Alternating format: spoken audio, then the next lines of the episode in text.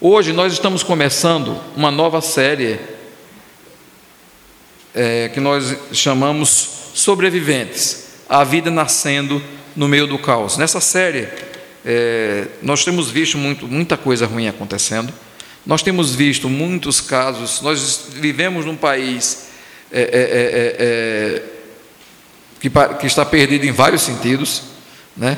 Várias discussões em várias coisas. Basta dizer para vocês que, a, que o governo lança nova diretriz para o ensino médio, isso se cria uma celeuma de gente que não sabe nem o que está reclamando, nem do que está falando, nem do que está dizendo. Não, nós vivemos um país de confusão mental, de confusão de, de, de, de opinião, de, onde as pessoas já estão é, é, armadas para alguns assuntos, onde não se discute, onde se não fala, onde não se pensa.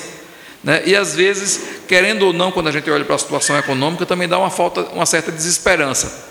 Ou seja, quando será, né? É, é, é, é, é quando será o nosso futuro? Né? Quando será o, o, o tempo em que nós estaremos bem? Porque nós vivemos num tempo de caos. Quando a gente olha para esse tempo, veja não só caos social, mas também caos, eu digo assim, não só caos político e econômico, mas um caos em certo sentido social. Onde nós temos, em certo sentido, não, eu diria em todo sentido social, onde nós temos é, a falência da família, onde nós temos é, absolutos que, que ajudam o homem a sobreviver completamente questionados, não existe mais verdade, não existe verdade de Deus. Onde nós vamos, por exemplo, para as escolas, para as universidades, é, é, é, o ensinamento do ateísmo é aberto, é livre, onde proibido é você ensinar sobre Deus, mas você ensinar ateísmo, que também é uma religião, porque não se prova a inexistência de Deus, é livre. Você entra em qualquer universidade e pode dar um discurso de ateísmo que ninguém vai lhe interromper, ninguém vai lhe processar. Se você entrar em qualquer universidade e for falar sobre Jesus Cristo, você vai ser perseguido. E ateísmo é uma religião, mas são esses absolutos e essas coisas que nós vivemos e de repente olhamos e não entendemos. É, e olhamos e às vezes perguntamos, Senhor, até quando? É, quando é que o Senhor volta? Quando é que as coisas vão melhorar? E aí, pensando nessa, nesse tema, nós, estudando o Velho Testamento, nós paramos e resolvemos estudar o livro de Daniel. Porque Daniel viveu numa época extremamente difícil. Ele, viveu, ele, ele viu o seu país destruído, ele foi retirado do seu país e foi levado para a Babilônia. Então, imagine que você chega na Babilônia, você foi exilado. Quando a gente olha, por exemplo, esses casos dos refugiados sírios, Imagina o que é você sair do seu país, seu país está destruído, só que a destruição de Israel ainda foi pior, foi aniquilação total na época, não havia o que ficar, e Daniel sai para a Babilônia sem identidade nacional, sem identidade religiosa, sem nada. Vai é levado para um outro país para viver naquele país, para sobreviver naquele país. E no livro de Daniel nós temos lições importantíssimas para dias como o de hoje. Como sobreviver em dias onde você vai, onde você está cercado de incertezas. Como sobreviver em dias onde você não tem absolutos, onde você se, se, se segurar. Como sobreviver em dias onde, apesar de toda evolução, você tem uma tristeza tremenda. Nós vivemos um tempo onde as pessoas vivem um tempo de desesperança é, as pessoas não estão acreditando mais que, que, que, que as coisas vão melhorar, que Deus está no controle. Então, com isso tudo, eu quero convidar você nessa manhã, nós começarmos no livro do profeta Daniel, no capítulo 1, nós vamos ler os textos de 1 a 15. Quero que você acompanhe aí a leitura. Daniel, capítulo 1, de 1 a 15. No terceiro ano do reinado de Jeoaquim, rei de Judá, Nabucodonosor, rei da Babilônia, veio a Jerusalém e a sitiou. E o Senhor entregou Jeoaquim, rei de Judá, nas suas mãos, e também alguns dos utensílios do templo de Deus. Ele levou os utensílios para o templo do seu Deus, na terra de Sinear, e os colocou na casa do tesouro do seu Deus. Então o rei ordenou a, a Aspenaz, o chefe dos oficiais da sua corte, que, que Aspenaz, o chefe dos oficiais da sua corte, trouxesse alguns dos israelitas da família real, da nobreza e da nobreza, jovens sem defeito físico, de boa aparência, cultos, inteligentes, que dominassem os vários campos do conhecimento e fossem capacitados para servir no palácio do rei. Ele deveria ensinar-lhes a língua e a literatura dos babilônios. O rei designou-lhe uma porção diária de comida e de vinho da própria mesa do rei. Eles receberiam um tratamento, esse tratamento, um tratamento durante três anos, e depois disso passariam a servir o rei. Entre esses estavam alguns que vieram de Judá: Daniel, Ananias, Misael e Azarias. O chefe dos oficiais deu-lhes novos nomes. A Daniel deu o nome de Beltesazar, a Ananias de Sadraque, a Misael de Mesaque e a Azarias de Abednego. É, Daniel, contudo, decidiu não se tornar impuro com a comida e com o vinho do rei e pediu ao chefe dos oficiais permissão para se abster deles. E Deus fez com que o homem fosse bondoso para com Daniel e tivesse simpatia por ele. Apesar disso, é, é, ele disse a Daniel: Tenho medo do rei, o meu senhor, que determinou a comida e a bebida de vocês. Se ele os achar menos saudáveis que os outros jovens da, é, é, e se ele os achar menos saudáveis do que os outros jovens da mesma idade, o rei poderá, poderia pedir a minha cabeça por causa de vocês. Daniel então disse ao homem é, que o chefe, é, Daniel então disse então ao homem que o chefe dos oficiais tinha encarregado de cuidar de Daniel, Ananias, Misael e Azarias. Peço-lhe que faça uma experiência com os servos durante dez dias. Não se nos dê nada além de vegetais para comer e água para beber. Depois, compare a nossa aparência com a dos jovens que comem a comida do rei e trate os seus servos de acordo com o que você concluir. Ele concordou e fez a experiência com eles durante dez dias. Passados dez dias, eles pareciam mais saudáveis e firmes que todos os jovens que comiam da comida da mesa do rei. Vamos orar? Pai, nós pedimos agora que lemos a tua palavra, que o teu Espírito dirija os nossos corações e que nós possamos ouvir a tua voz. No nome de Jesus. Amém. Nós vivemos num mundo sem esperança. E Daniel vivia um momento em que você não teria esperança. Na palavra de Deus, você vê Deus advertindo ao povo no Velho Testamento que se eles servissem a outros deuses, eles seriam destruídos. Ou eles deixavam a idolatria, ou eles seriam destruídos. Mas você vai ver que eles não largaram a idolatria, você pode, se você ler, você vai perceber que eles eram idólatras por natureza, e com isso, Deus manda destruição. Você vê todos os profetas que assistiram à destruição fazem descrições horríveis. Por exemplo, no cerco de Jerusalém, algumas mães chegaram a praticar canibalismo, cozinhar os próprios filhos para comer. De tão grande que foi a fome durante os dois anos do cerco de Nabucodonosor a Jerusalém. E Deus avisou, e eles não quiseram ouvir. Então, quando Nabucodonosor entra, ele destrói a cidade, ele destrói todas as coisas, ele leva cativo os jovens de melhor aparência, os jovens de mais saber, os jovens de melhor estatura, aqueles mais nobres de melhor educação, ele leva para a Babilônia. Agora imagine que você está olhando para trás, imagine-se sendo um amigo de Daniel e você está vendo o quê? Sua cidade em ruínas, tudo destruído, tudo acabado, não tinha praticamente lugar para voltar. Ou seja, eu estou sendo levado para um lugar, mas eu não tenho lugar para voltar. Se me mandarem de volta, não existe cidade. Imagine o caso de um refugiado sírio nos nossos dias. Se você mandar eles para algumas cidades daquelas que nem existem mais, que foram completamente destruídas. Então ele, quando vai para um outro país, ele olha para trás sem nenhuma esperança de retorno. Ele olha para trás e não tem esperança de nada. E quando chega naquele lugar, ele, e veja, Deus sempre preservou um, remane, um, um, um remanescente fiel, pessoas que se mantiveram fiéis a ele, e Daniel e seus amigos, pelo texto, eram daquelas pessoas que eram fiéis a Deus em Jerusalém. Sofreram como todos os outros, mas eram fiéis a Deus. E talvez para quem é fiel a Deus se torne mais difícil ainda a crise, porque ele olha para trás e não entende. Ele olha para trás e diz: Senhor, não estou entendendo. Nós fomos fiéis ao Senhor e agora estamos aqui num país, fomos punidos por causa da idolatria, assim nos ensinaram os profetas, e agora eu estou sendo levado para um lugar que é extremamente idólatra. Eu estou sendo levado para um lugar onde, onde eu estou indo para lá para me tornar um babilônio, não para ser um judeu. Eu estou sendo levado para lá para me tornar é, é, alguém que o Senhor condena. Não havia esperança para a vida de Daniel. Nós vivemos um tempo sem esperança. Vivemos um tempo é, num mundo sem esperança nenhuma.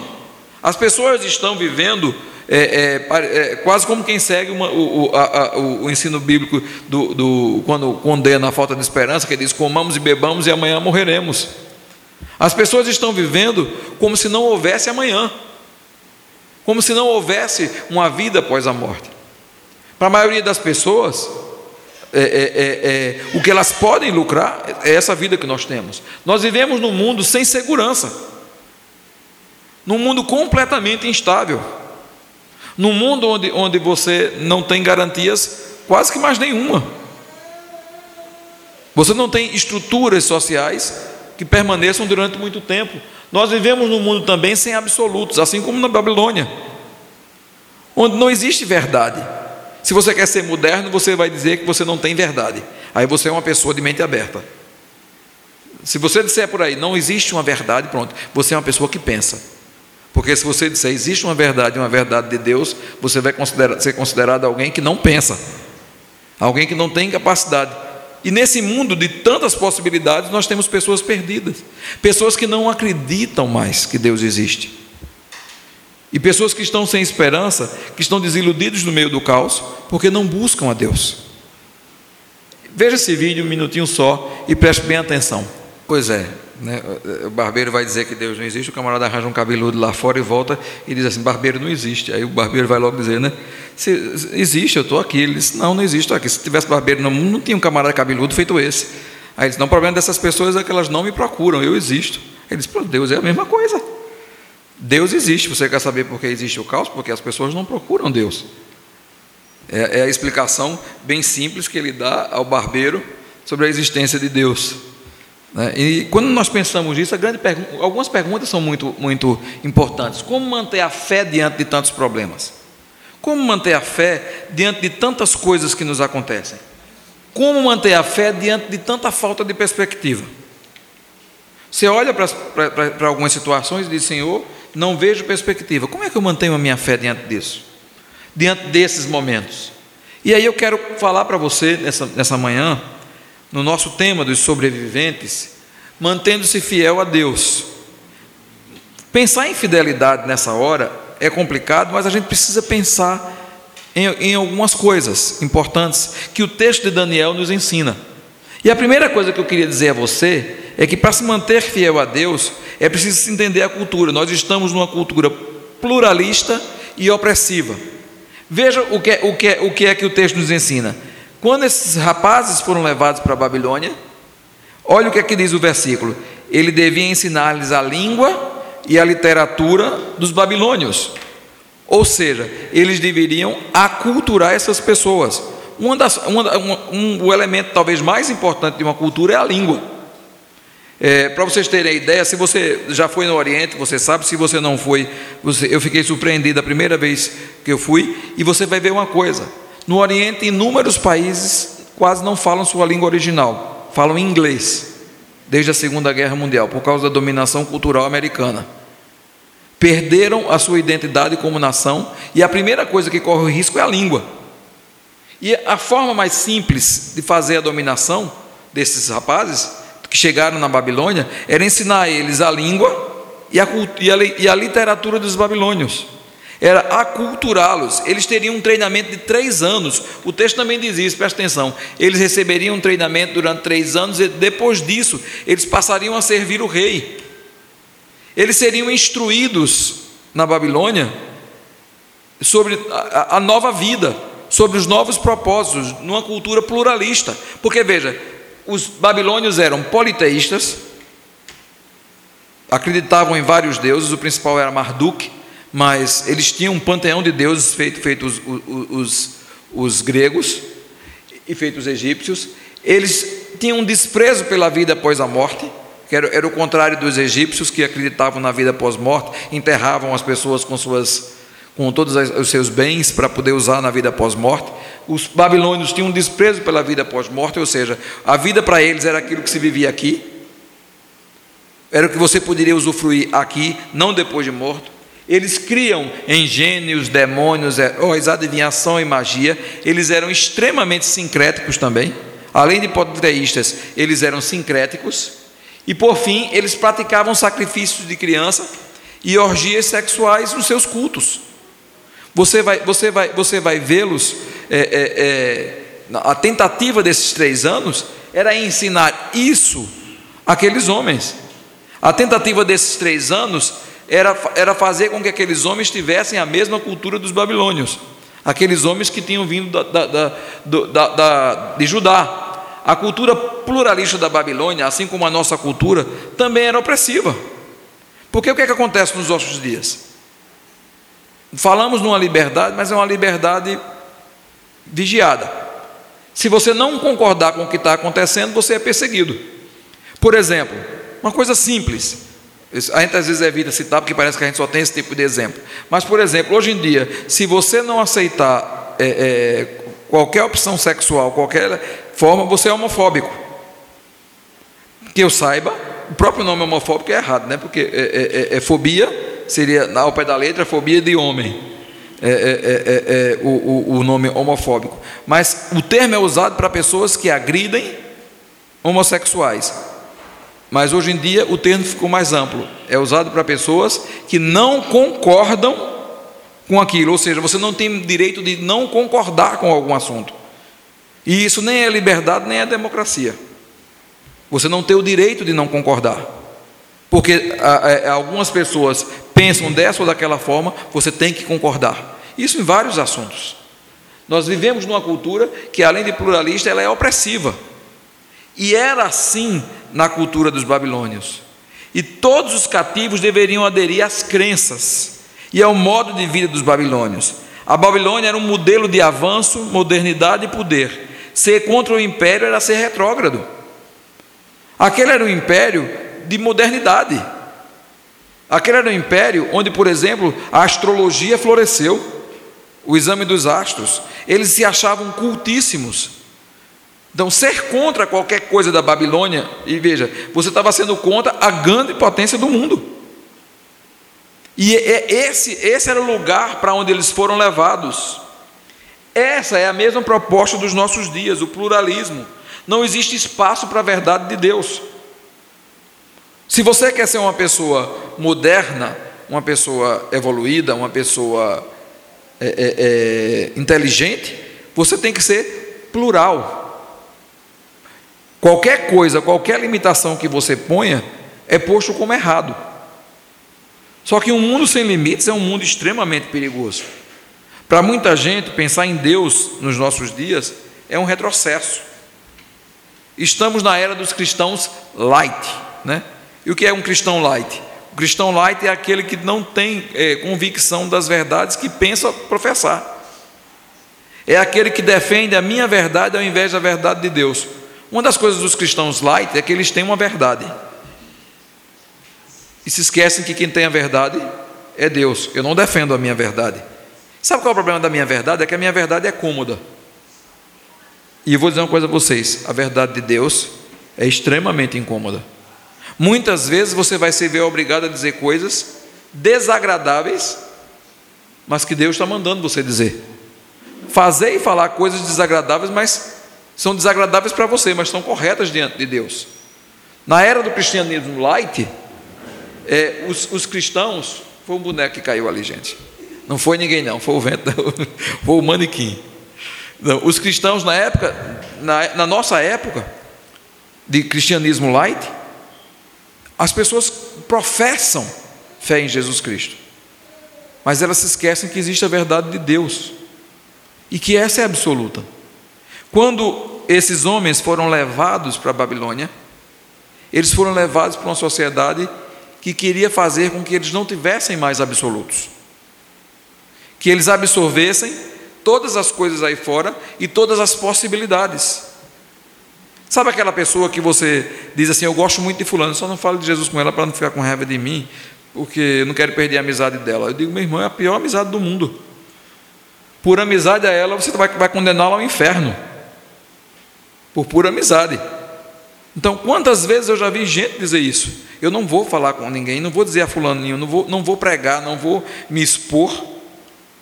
Ou seja, o que vale é a minha verdade.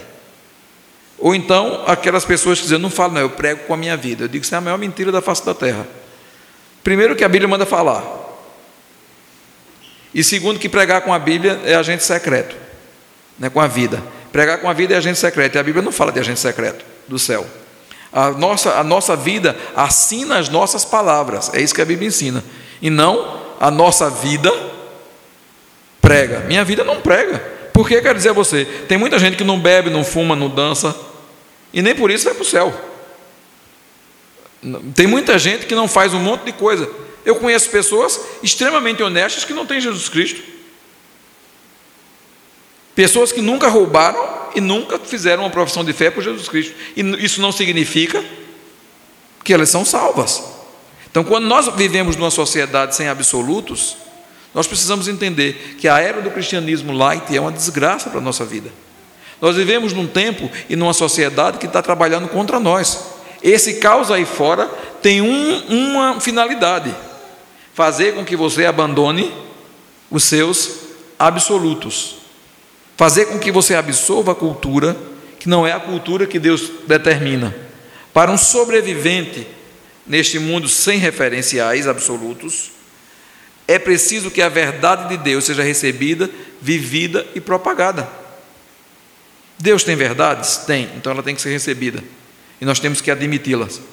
Nós temos que vivê-las, mas também temos que propagar as verdades de Deus, mesmo sobre custas de perder coisas.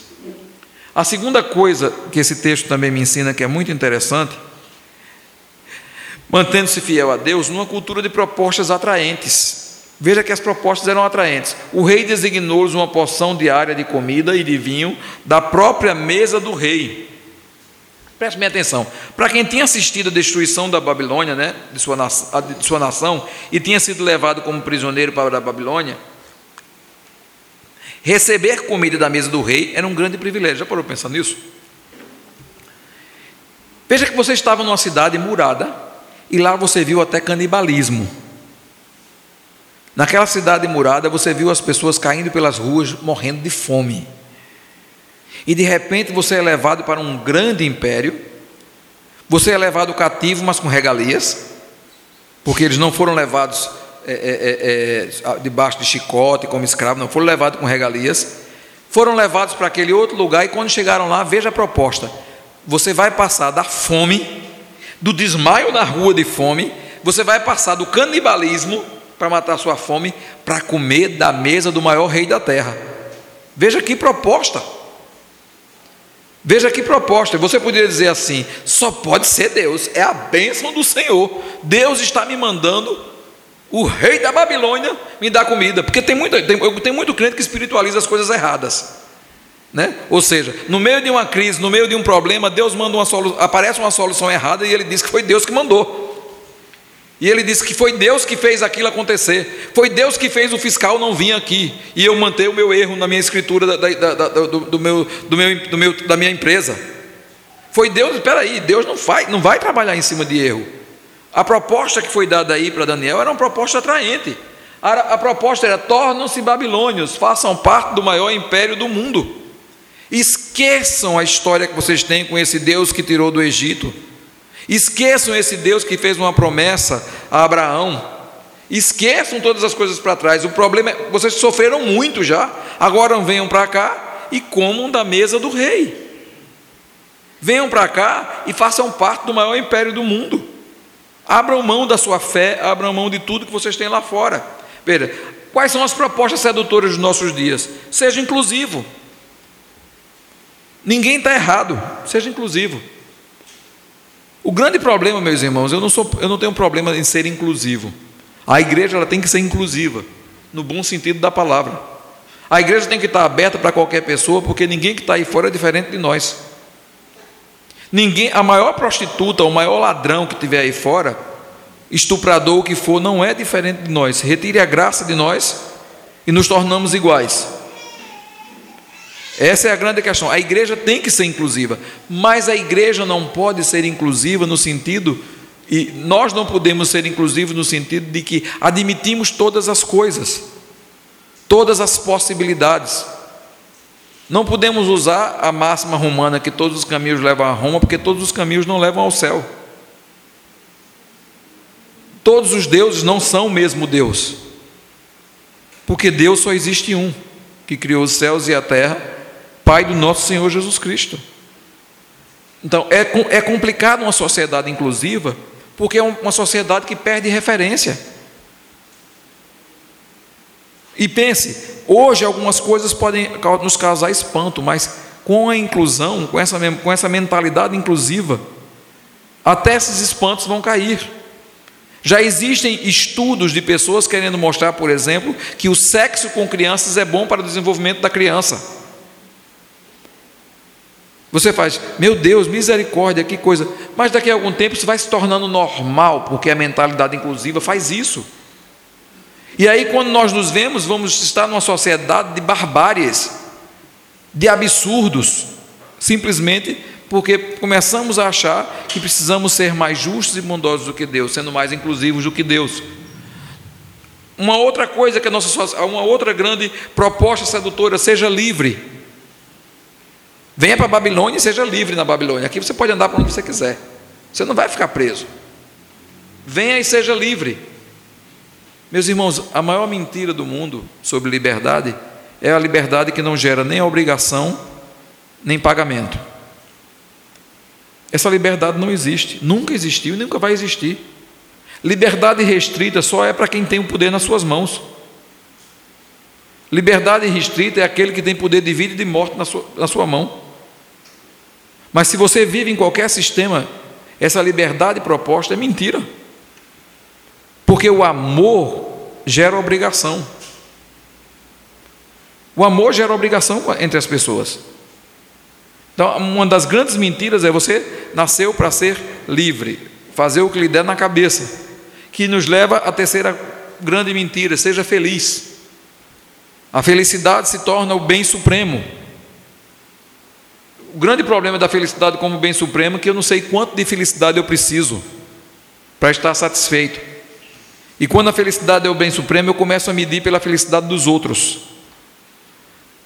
É, é, é, Luciano é feliz, mas ele tem isso, isso e aquilo. Então, qual é a minha felicidade? A minha felicidade, eu vou ser feliz quando eu tiver mais do que ele. Eu começo a medir minha felicidade pela, pelo que os outros têm. A felicidade não é o bem supremo, felicidade é resultado, não a finalidade. Ela é o resultado de, de, daquilo que você planta, daque, daquele a quem você serve. Mas vivemos num mundo onde é, é, é, é, a inclusividade, a liberdade e a felicidade é oferecida como aquilo que nós precisamos nos nossos dias.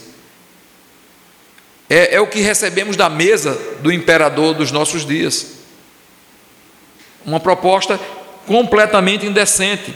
Vivemos numa cultura onde o urgente ocupa o lugar do essencial, onde o pessoal ocupa o lugar do coletivo, onde o relativo ocupa o lugar do absoluto e onde a insatisfação está ocupando cada vez mais o lugar da paz.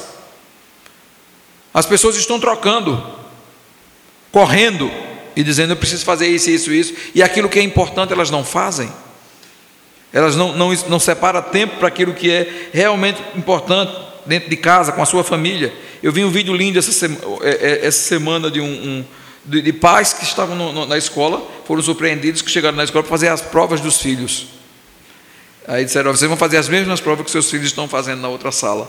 E aí, aqueles pais que eram bem exigentes, que só, pensar, só paravam para cobrar dos filhos, se deram mal na prova, igual ou o máximo igual aos filhos.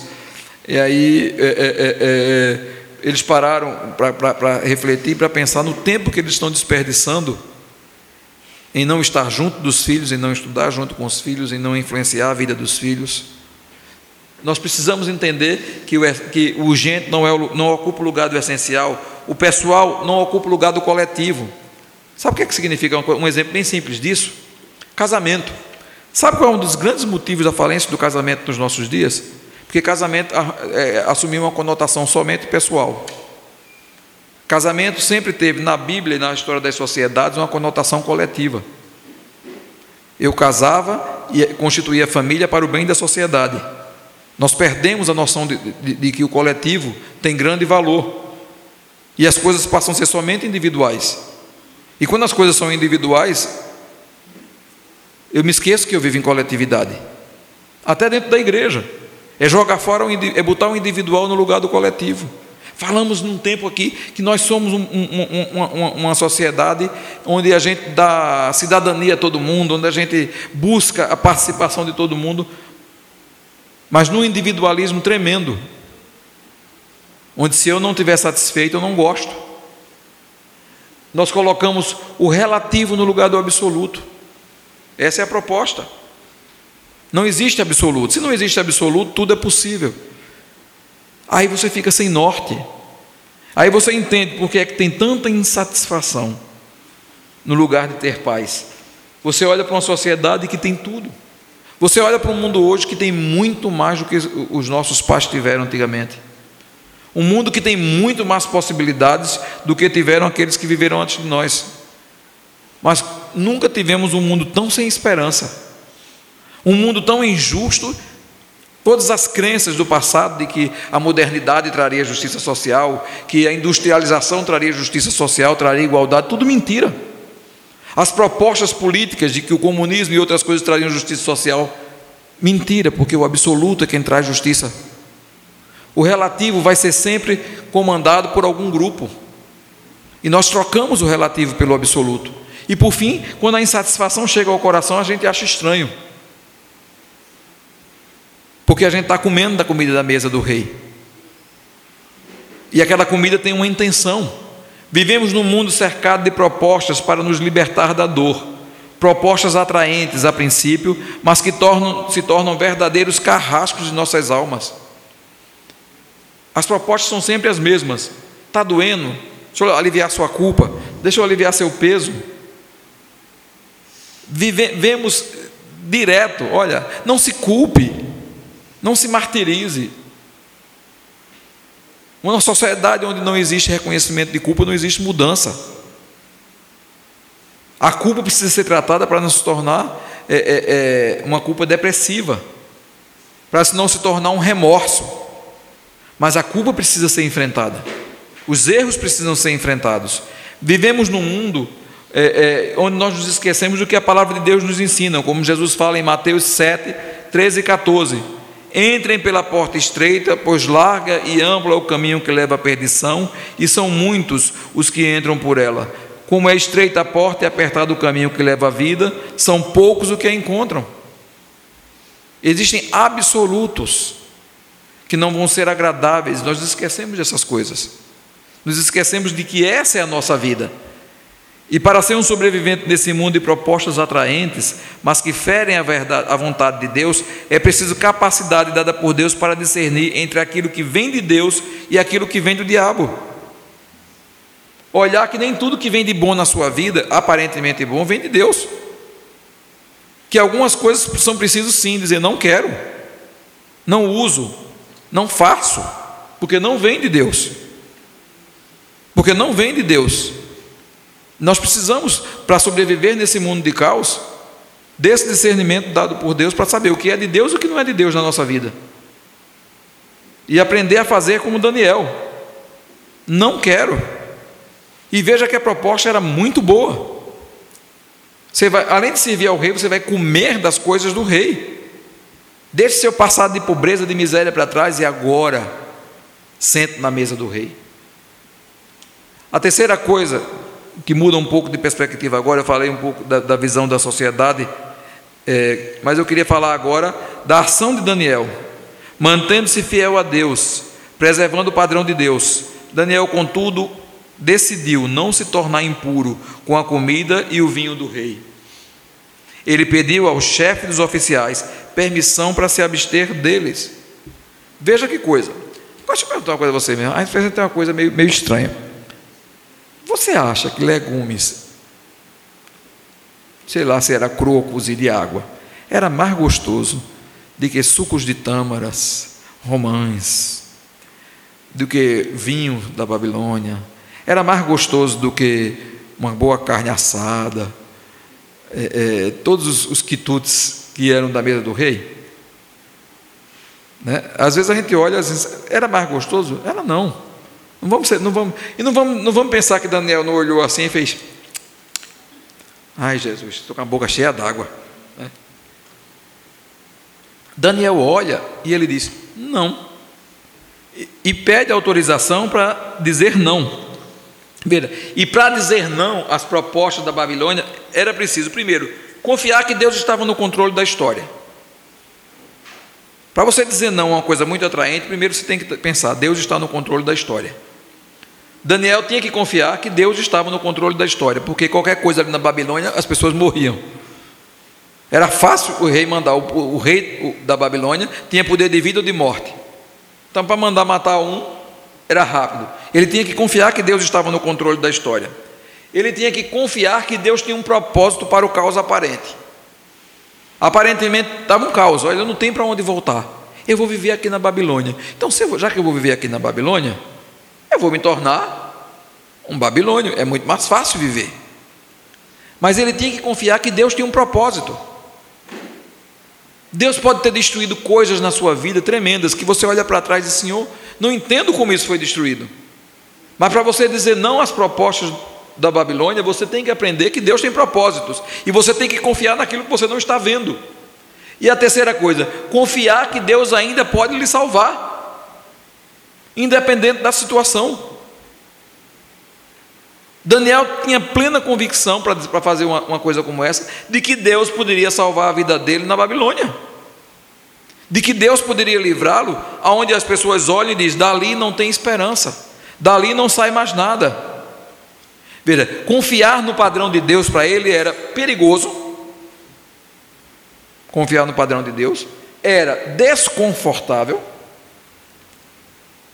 ou seja, Deus, eles, eles tinham que comer legumes e água, enquanto o resto estava lá comendo.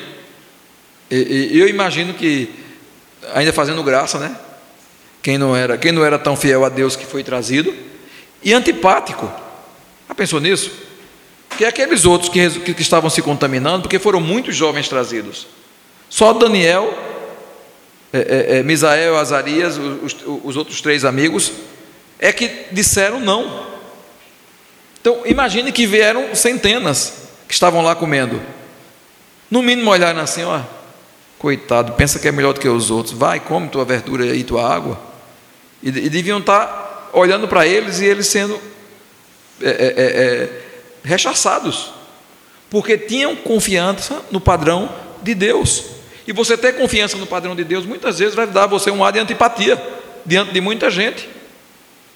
Muita gente vai olhar para você e vai achar que você está se sentindo superior, mas isso é uma grande mentira. Não fazer as coisas por obediência a Deus, ou seguir a vontade de Deus, é outra coisa. Quem busca a simpatia do mundo está se tornando inimigo de Deus. E Daniel estava numa posição incômoda. E para dizer não, ele tinha que assumir o perigo, o desconforto e a antipatia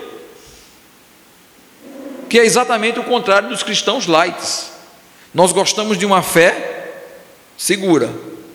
Nós gostamos de uma fé confortável, que não me exija muito, e de uma fé simpática, porque eu quero estar em todos os lugares e usar desse mundo e do outro. Eu quero me gastar nesse mundo e viver eternamente no outro. Essa é mais ou menos a proposta dos nossos dias. E Daniel disse: não. No meio do caos, eu vou confiar no padrão de Deus. No meio das coisas que eu não estou vendo onde, esse, onde esse, esse trem vai dar, eu vou confiar no padrão de Deus. Para ser um sobrevivente nesse mundo de padrões equivocados, é preciso uma decisão consciente pelo padrão de Deus, mesmo que perdas maiores venham sobre nós. Se você acha que já perdeu muito, pode ser que Deus queira que você perca mais. Mas tenha a certeza de que Deus vai abençoar. Isso nos leva ao quarto e último ponto, mantendo-se fiel a Deus, achando graça diante dos opositores. Veja o que o texto diz, às vezes a gente lê e não percebe. E Deus fez, preste bem atenção, Deus fez com que o homem fosse bondoso para com Daniel e tivesse simpatia por ele. Prestou atenção? Foi Deus quem fez. Daniel assume a posição de risco ao lado de Deus e Deus faz com que aquele homem, e veja, o homem ainda explica para Daniel que ele está entrando em risco, porque se o rei encontrá-los menos saudáveis do que os outros que vão comer, o rei pode pedir a cabeça dele, pode mandar matar. Veja, Deus fez, Deus sempre cumpre a sua parte na direção das nossas vidas, meus irmãos. Pode ter certeza disso. Deus sempre cumpre a parte dele. Quando, mesmo em meio ao caos, nós decidimos ser fiéis a Deus, Ele move o coração dos homens para nos abençoar. Eu não tenho dúvida disso pela Escritura. Deus faz com que situações completamente adversas se tornem situações de bênção para a nossa vida. Quando o nosso padrão é o padrão de Deus, como como Daniel, nós dizemos: não, eu não vou comer dessa mesa, eu não vou negociar o meu padrão, eu não vou negociar a minha vida, porque o problema não é a fidelidade de Deus, mas a nossa desobediência. Insistimos em sermos abençoados enquanto andamos pelos caminhos que traçamos à parte de Deus, separados de Deus. O problema não é a, a, a, que Deus é infiel, o problema é que nós somos desobedientes. E queremos que Deus abençoe caminhos que não são caminhos de Deus. Queremos que Deus muitas vezes abençoe soluções que não são soluções de Deus. E precisamos entender que quando Daniel foi fiel, Deus fez. E é interessante quando você vai ler, lá no Velho Testamento mesmo, 2 Crônica 7,14, um texto bem conhecido. Se o meu povo, que se chama pelo meu nome, se humilhar, orar e buscar a minha face, e se afastar dos seus maus caminhos, dos céus ouvirei, né? perdoarei o seu pecado e curarei a sua terra. A parte de Deus, Deus faz. O problema não está com a parte de Deus, está com a nossa parte. Se somos fiéis e obedientes, como Daniel foi, veja, diante de uma proposta escandalosamente melhor do que a outra, que não vamos ser hipócritas. O que estava sendo oferecido a ele era muito bom, poderia ser recebido como uma bênção espiritual, poderia ser recebido, ah, mas eu vou comer aqui, mas eu vou me manter fiel a Deus. E nós nos esquecemos, meus irmãos, que é, é, a gente, quando põe o barco na água, deixa ele solto, a maré faz o, o trabalho. E às vezes, com, o pecado é a mesma forma. Quando a gente bota o barquinho da gente na água do pecado, a maré leva ele para águas profundas. Não fica só ali no raso, não. As concessões começam pequenas, mas elas se tornam enormes. É feita aquela história: para sustentar uma mentira tem que ter duas. E depois vai crescendo exponencialmente. Para sustentar duas mentiras, né, vão, ter, vão, vão ter que existir quatro mentiras. Então, é, é dessa forma com o pecado, é dessa forma com a opção. Deus levantou aquele homem ali na Babilônia para ficar do lado de Daniel e aceitar a proposta de fidelidade dele. E diz a palavra de Deus que no final dos dias, quando eles voltaram, do, dos dez dias, eles estavam mais saudáveis e mais robustos do que aqueles que estavam comendo as iguarias do rei. E aí o resto da história de Daniel a gente vai ver nessa série. Porque para ser um sobrevivente no mundo de grandes opositores, é preciso andar em fidelidade, consciente de que Deus manterá a sua palavra sobre nós. Uma das coisas que a gente precisa repetir talvez todos os dias de manhã é que Deus é fiel. Quando você se levanta para aquele dia difícil, você tem que dizer ao seu coração: Deus é fiel. Eu é que preciso agora aprender fidelidade também. Ele faz a parte dele. Eu preciso fazer a minha. Algumas perguntas bem simples para a gente encerrar. Como a verdade de Deus é evidenciada na sua vida? Como é que Deus é apresentado na sua vida, a verdade dele? Você pode. Algumas, uma vez um, um pastor muito velhinho me dizia o seguinte: que espiritualmente as pessoas precisam ser mais práticas, ele dizia. Que nós colocamos o espiritual no, no mundo do subjetivo, naquilo que não, a gente não pode mensurar, não pode medir, ele está errado. Ele faz: se Jesus não aparece na sua vida, é porque, é, é porque ele não está lá. Ele dizia se não aparece na sua vida a vontade de Deus, é porque ela não está sendo feita. Não tem como. A verdade de Deus precisa ser evidente na nossa vida. Que propostas atraentes o diabo tem usado para afastar a vontade de Deus na sua vida? O diabo tem muitas propostas atraentes para nós. E nós precisamos entender o que é proposta de Deus e o que não é o que é solução de Deus na vida da gente e o que não é. Em terceiro lugar, a confiança de, de, de, que Deus ainda pode salvar você determina o padrão que você segue na sua vida? No meio das dificuldades, você ainda se lembra? Deus pode mudar a situação a qualquer hora. E confia nisso.